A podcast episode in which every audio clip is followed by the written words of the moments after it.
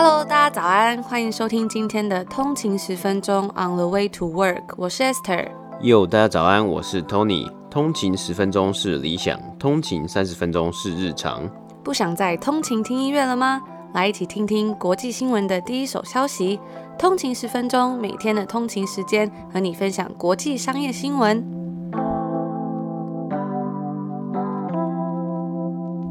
大家早安，今天是十一月二十四号星期二，欢迎回来通勤十分钟。大家早安。那这周四，也就是十一月二十六号，就是美国的感恩节啦。大家可能会觉得说，咦，不是有过过感恩节了吗？那那是因为说，因为加拿大的感恩节跟美国的感恩节时间是不一样的，所以才会有一种一直在过感恩节的错觉。虽然今年的感恩节跟往年都有点不太一样，因为不只是感恩节嘛，到了年底，其实温哥华或者在北美，其实都充满了过节的气氛，像我们常跟大家讲的黑五。但是今年呢，除了这种过节开心之外，也多了一份复杂的心情，那就是因为这个疫情嘛，所以这是一个大家都没有遇过的 holiday season，大家都要待在家里，减少感染的风险。那我们等一下呢，也会来跟大家分享几个简单的关于这个感恩节的新闻。我们就来先进入今天的北美指数报道吧。好，今天的北美三大指数表现，道琼工业指数是上涨了三百二十七点，涨幅是一点一二个百分比，来到两万九千五百九十一点。标普五百指数 S&P 五百是上涨了二十点，涨幅是零点五六个百分比，来到三千五百七十七点。纳斯达克指数也是上涨的情况，上涨了。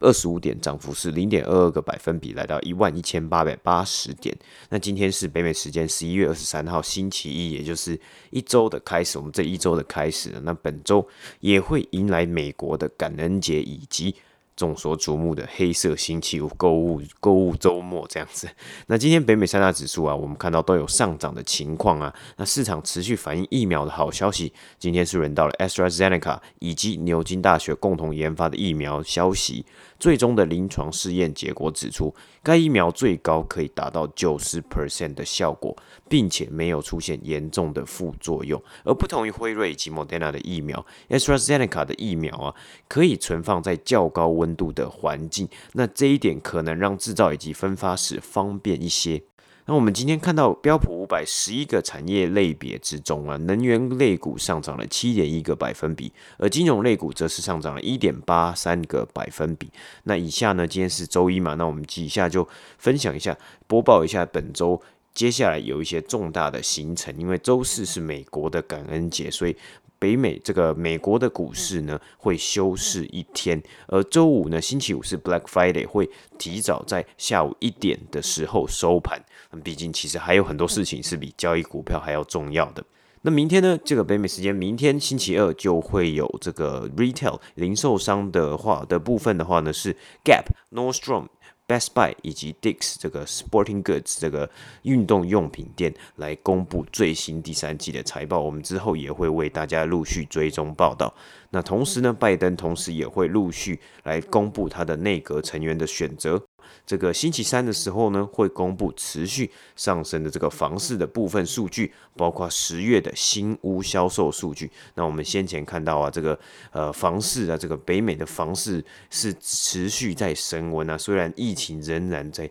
在持续影响着，只不过这个房市的成交量啊，还有这个销售额啊，还有等等的，都不断的在突破，不断的在攀升。那以及星期三也会有第三季 GDP 等相关数据来公布。那这周二呢，这个比较轻松的一点的消息啊，明天。Ready Player One 就是电影《一级玩家》，它其实原本是这个呃小说改编而来的嘛。那这个这个小说的作者 Ernest Cline 呢，他会持续来推出续作，就叫做 Ready Player Two。呃，我还蛮喜欢《一级玩家》这部电影的，虽然我没有看过这个小原著小说，只不过呃，我听到我看到的书评啊是非常的好评，这个这本原著小说，所以应该也蛮期待之后如果有时间的话，可以把 Ready Player One 以及它的续作 Ready Player Two。一起来读完。那同时，本周五呢，Miley Cyrus 的新专辑也会在本周五，就是 Black Friday 来推出。那本周五这个是 Black Friday，那它这个这个。折扣季呢，我们其实也有看到，昨天有播报过，很多折扣季都从上个礼拜五十一月二十号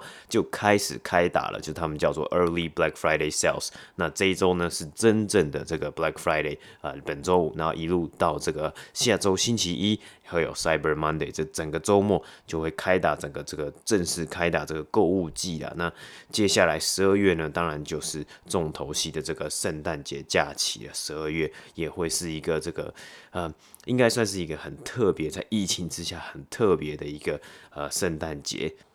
好，这就是今天的北美三大指数播报。接下来我们要分享的是呢，这个 Shopify 成立于加拿大的 Shopify 对于假期购物季的计划。那往年呢，通常进入了这个最后一个月，或是最后十一月底到十二月最后的这个购物季啊，Shopify 必须帮助成千的小型线上零售商准备这场年度大事。但是今年对于 Shopify 的任务又更上一层楼了，因为疫情啊，许多实体的零售门市和餐厅内用受到了限制嘛。我们看到节节攀升的。数字，这些餐厅还有部分的零售业者啊，是再度的被迫可能要关门，或是受到一些营业时间的限制。许多大品牌，像是番茄酱制造商 Heinz，先前报道过股价破千的这个墨西哥连锁餐厅 Chipotle。都开始使用 Shopify 的这个线上电商软体啊，并且希望能够找到新的方式来增加他们的营收。那我们这里加拿大这边非常大的这个超市连锁店 l o v e l o s s 他们也有使用 Shopify 来贩售一些 Meal Kit 以及推广其他热门产品。那这一股转往线上的趋势啊，会让分析公司预估今年黑五线上消费有可能会上升百分之三十九，来到一百亿美金。而到 Cyber Monday 的时候呢，则有可能会上升三十八 percent，来到一百二十九亿美金。Shopify 的总裁表示，疫情加速了数位的转型，而这许多转型啊会持续保留下去，也就是我们一直在说的新的正常的 New Normal。那在与 CNBC 的访问时，他也表示，我想我们正在感受到一个巨大的转变。他包他解释啊，这个包括他的祖父母现在都会开始用网络买日常生活的这个杂货了。那这可能是以前绝对不会发生的事情。而我们也有聊到啊，Shopify 这间帮助大大小小商家开设网络商店的公司，是疫情之下受惠的产业。今年的股价也是上升了将近一百四十三个百分比啊，营收在第三季呢成长将近两倍，来到七亿六千七百万美金。而 Shopify 的高股价也让它成为目前加拿大市值最高的公司，也是继 Adobe 和 Salesforce 之后第三有价值的这个纯云端软体贩售商。那不像亚马逊是由第三方卖家使用亚马逊自家的平台去推广他们自己的产品，Shopify 更专注在技术上的层面啊，那就是比如说，它会给予零售商正确的工具来打造他们自己的电商网站，就是这个网络商店，并且可以选择加上结账、管理订单、还有物流以及其他。呃，与其他网站还有 App 整合，像是跟脸书、Pinterest 甚至 TikTok 可以来做整合。而 Shopify 呢，也是走一个订阅制的模式。对于最小型刚起家的创业家，最低只要每个月二十九块美金。就可以开始使用这个 Shopify 的功能呢。那到企业用户呢，Shopify Plus 每个月是两千块美金的这个价格。那过去几年呢，很多的商家是跟着 Shopify 一起成长的，从一开始使用最便宜的方案使用，一路成长，慢慢成长到使用企业方案，像是球鞋新创品牌 Allbirds。那我们先前有分享过这个。这个品牌呢，算是一个欧巴马的爱牌啊。那它也是这个 Allbirds 也是我们在十月的时候跟大家分享这个 B Corp B 型企业之一。那大家如果没有听过这个 B Corp 的介绍的话，欢迎回到我们十月的集数里面来听听哦。那今年因为疫情呢，让许多这个大的品牌也纷纷转向使用 Shopify。因此，Shopify 的总裁表示啊，我们看到许多从零开始的成功案例，从一开始的新手。渐渐成为该领域的佼佼者，但是因为疫情啊，很多公司像是 Heinz 番茄酱设立了一个 Direct to Consumer 一间 Direct to Consumer 的调味料线上店，甚至看到 Sneakers 棒、娇生和联合利华这些非常大和知名的品牌，选择第一次与 Shopify 一起来建立 Direct to Consumer 的这个管道，还有 Direct to Consumer 的电商网络商城以及商店。在今年六月啊，Chipotle 在 Shopify 就推出了这个线上农夫市集，让在 Chipotle 供应链的这些农产品的供应商可以贩卖像是肉类、乳制品和其他商品，直接到消费者的手中。那因此啊，Shopify 也表示，他旗下的企业订阅 Shopify Plus 是今年公司第三季成长飞速的业务之一。Beyond Me 也选择了加入 Shopify Plus。那目前呢，这个 Shopify Plus 的订阅也已经拥有了数千名的客户。那因为有许多客户啊，这个 Shopify 有近千名的客服人员已经准备待续，要来协助执行这些店家在周五这个黑色星期五到 Cyber Monday 的策略以及行销计划，那零售商可以得到后台数据来了解他们的流量是如何产生，以及如何更加利用和 Pinterest 等网站的整合来做进行他们自己的这个呃数据啊，还有进行他们自己的行销计划。Shopify 更表示啊，这些人员啊，这些技术人员、客服人员，除了给予技术上的协助，也扮演着商业教练和给予建议的角色。也就是说，有点感觉是他们希望不只是客服而已，而是希望可以多做一点点，在这个这些创业家，还有在这些从零到一刚开始的这些电商，在一路上陪伴他们成长茁壮。因为毕竟，如果你用的越多，像我们刚刚介绍的 obers 还有其他的品牌，如果从二十九块订阅一路用到两千块，你在成长，Shopify 同时它的收入也会跟着增加。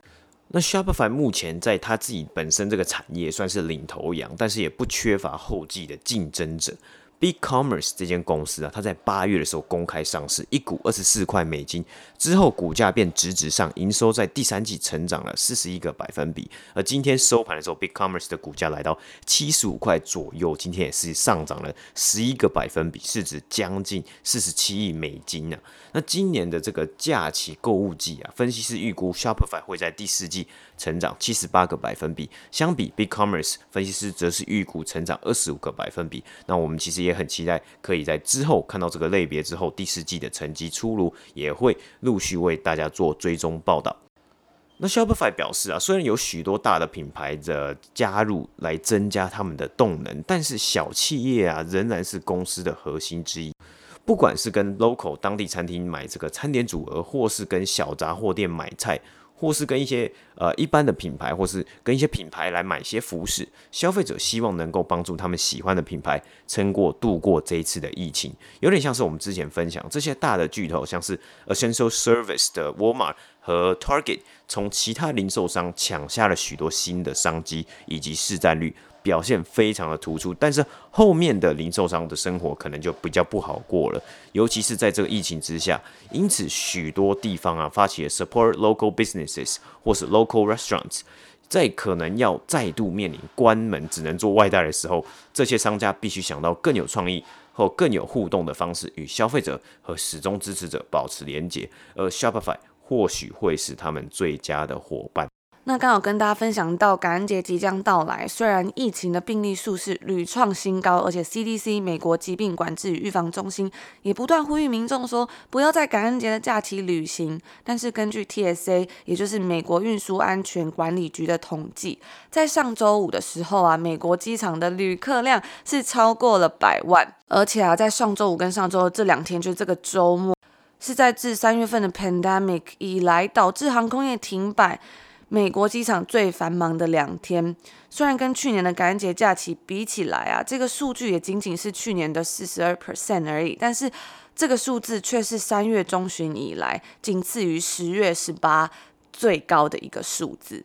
所以还是要小心。因为 CDC 他们就有说，因为他们不是害怕大家在飞机上面感染，而是比较害怕说大家又这样子群聚嘛，大量的聚会更会容易增加感染的风险。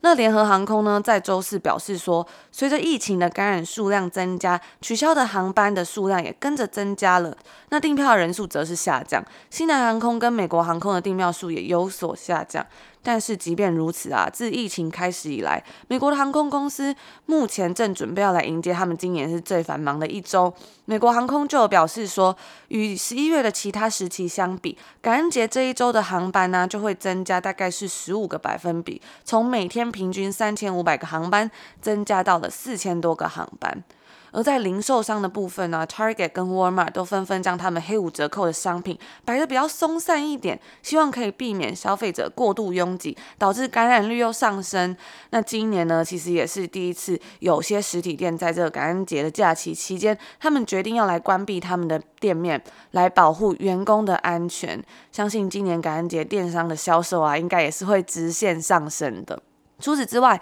法国政府也决定说，他们要来推迟这个黑五的购物活动，以支持小型的企业。他们为什么要这么做呢？因为其实法国在十月三十号开始就已经实施他们第二次的封城，那 small business 因此不得不关闭，导致消费者就要转向是亚马逊等等的零售电商去购物。那为了回应这些小型企业的强烈抗议，大型零售商就同意说，他们将他们的黑五活动整个推延到十二月四号。条件呢是政府必须允许这些 small business 在那个时候他们可以重新开业。那这就是几个我们为大家 update 关于感恩节的相关报道。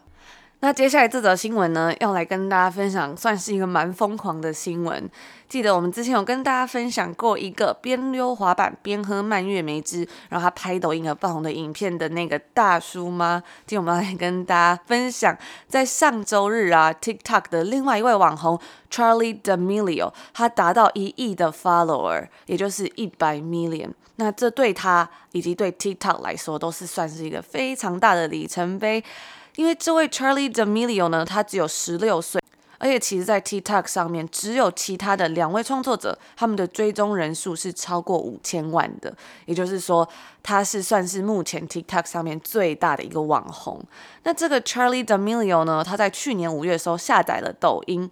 他在他康乃狄克的家里面录制他的跳舞短片嘛，就很像一般的小女生会在 TikTok 上面分享自己的跳舞影片。那透过他的个人魅力，还有他花了很多时间，一定是花了很多时间在这个软体上面。在短短的一年的时间里面啊，他的追踪者就达到了九千四百万，实在是非常惊人。我觉得回头看看通勤十分钟的 Instagram 账号啊，在半年期间，我们大概是达到了九千多位的通勤族的 follower。那虽然跟他比起来，真的。是差蛮多的，但是我们的收听量其实跟第一季的时候比起来，真的也是翻了几百倍啦。我就觉得也非常的谢谢大家。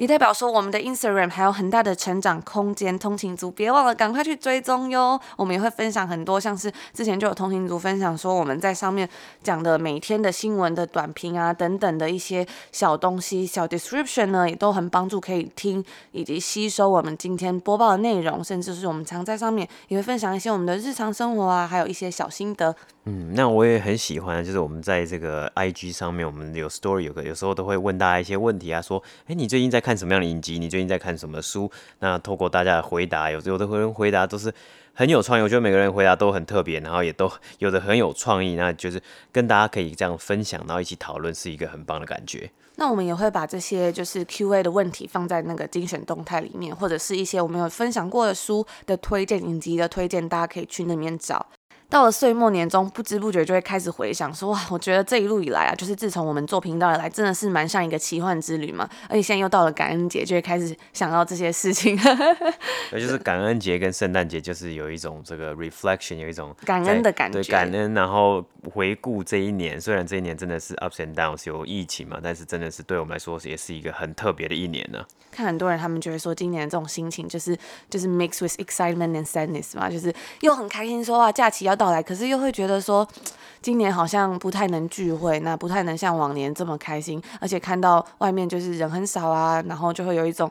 蛮复杂的心情吧。真的是谢谢，无论是从一开始就加入我们的通勤族，或者是新加入的通勤族，那还有每一位因为这个频道而认识的创作者，还有厂商，还有甚至是每一个帮助过我们的人，我们都觉得是非常棒的缘分。那也谢谢你们，让我们在。这个疫情之下，还有机会每天在这里跟大家聊聊天，我觉得真的是很感谢大家，就是也减轻了一些我们待在家里的忧郁。那如果因为这个频道让你对生活有点不一样的想法，或是正面的影响，我们真的都会觉得非常开心。那我们也会继续努力，不断的进步。好，那有点离题了。回到今天这个抖音网红啊，他跟他的家人其实因为这个爆红啊，就是也有展开了许多的计划，不会像是说他就是只有经营他这个抖音账号。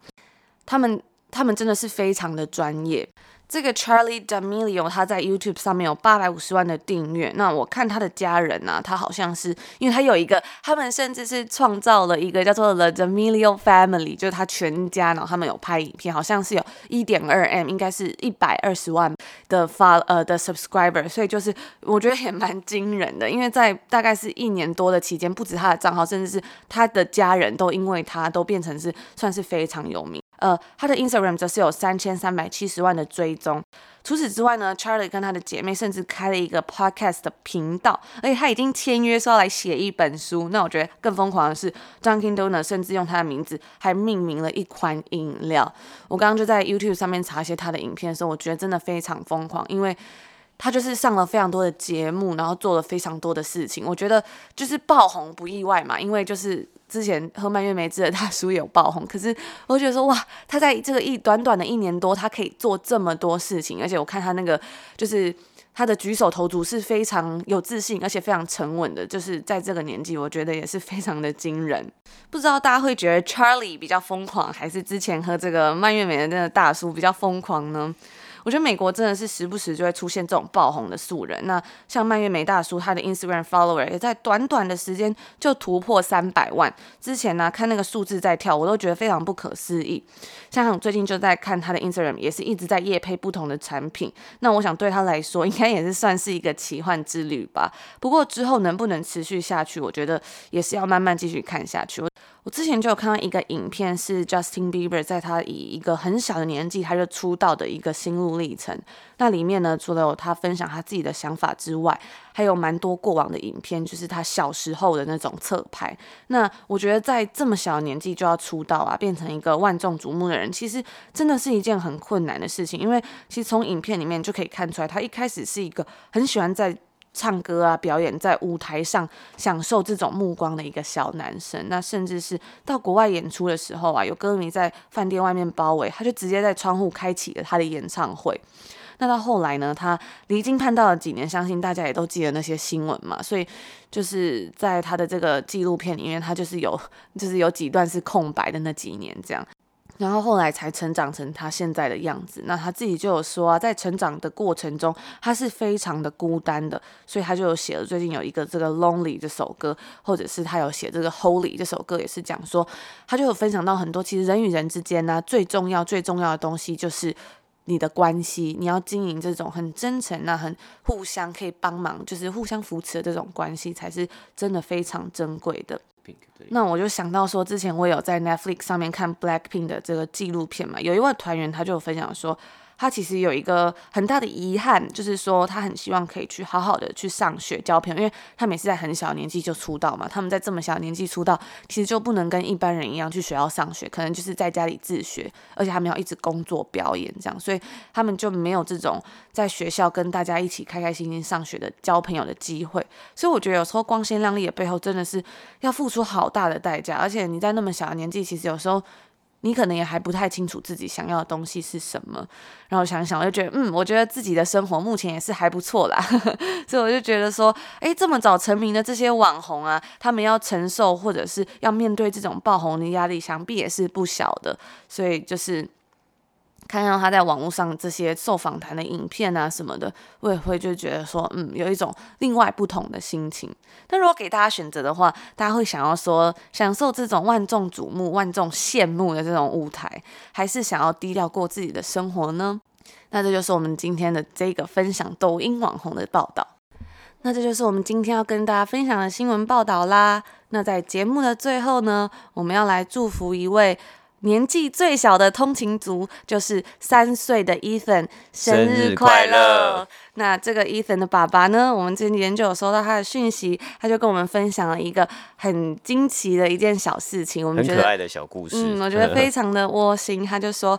他儿子在晚餐的时候突然脱口而出说：“ 通勤十分钟，我是 Esther，我是 Tony。”他就说把他跟太太都吓了一跳。那原来他是说他平常在车上啊，就是会放通勤十分钟。结果平常在车上呢，他以为。就是小宝宝都是在看窗外的风景，没想到他也有在跟着听通勤十分钟。他应该也是我们年纪最小的一个通勤族吧？就是以目前来说我知道的。他就说，你们的节目是我接送小孩的时候唯一可以安心播放又听得津津有味的 podcast，真的是非常喜欢你们，也感谢你们的付出。然后就是他就说他希望我们可以跟 Ethan 说生日快乐，他一定会很开心的话，我就觉得说真的好可爱哦。那也希望 Ethan 可以。三岁快乐，然后开开心心的长大。那我那那我觉得其实真的是有这个 IG 啊，然后有很多我们不同管道，然后跟呃很多的通勤族做互动啊，都是一个很棒的交流，然后让我们真的在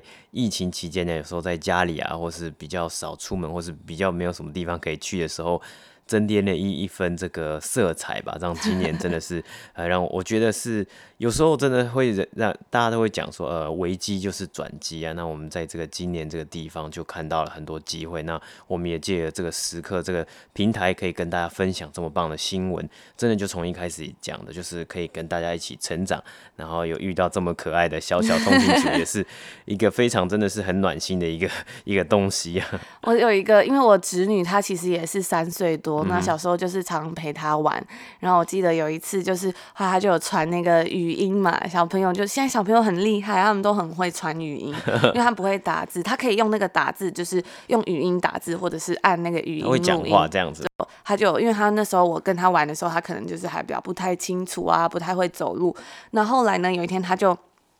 他就传一个讯息跟我说。他说：“小阿姨，我会过马路了，我可以去找你了。因为我们现在就是隔得比较远嘛。然后听到那个讯息的时候，我就觉得很窝心，然后也就是眼泪快流下来，就好想好想念他这样子。因为小朋友真的是就是很很很单纯，很可爱，希望每个小朋友都可以开开心心的长大。”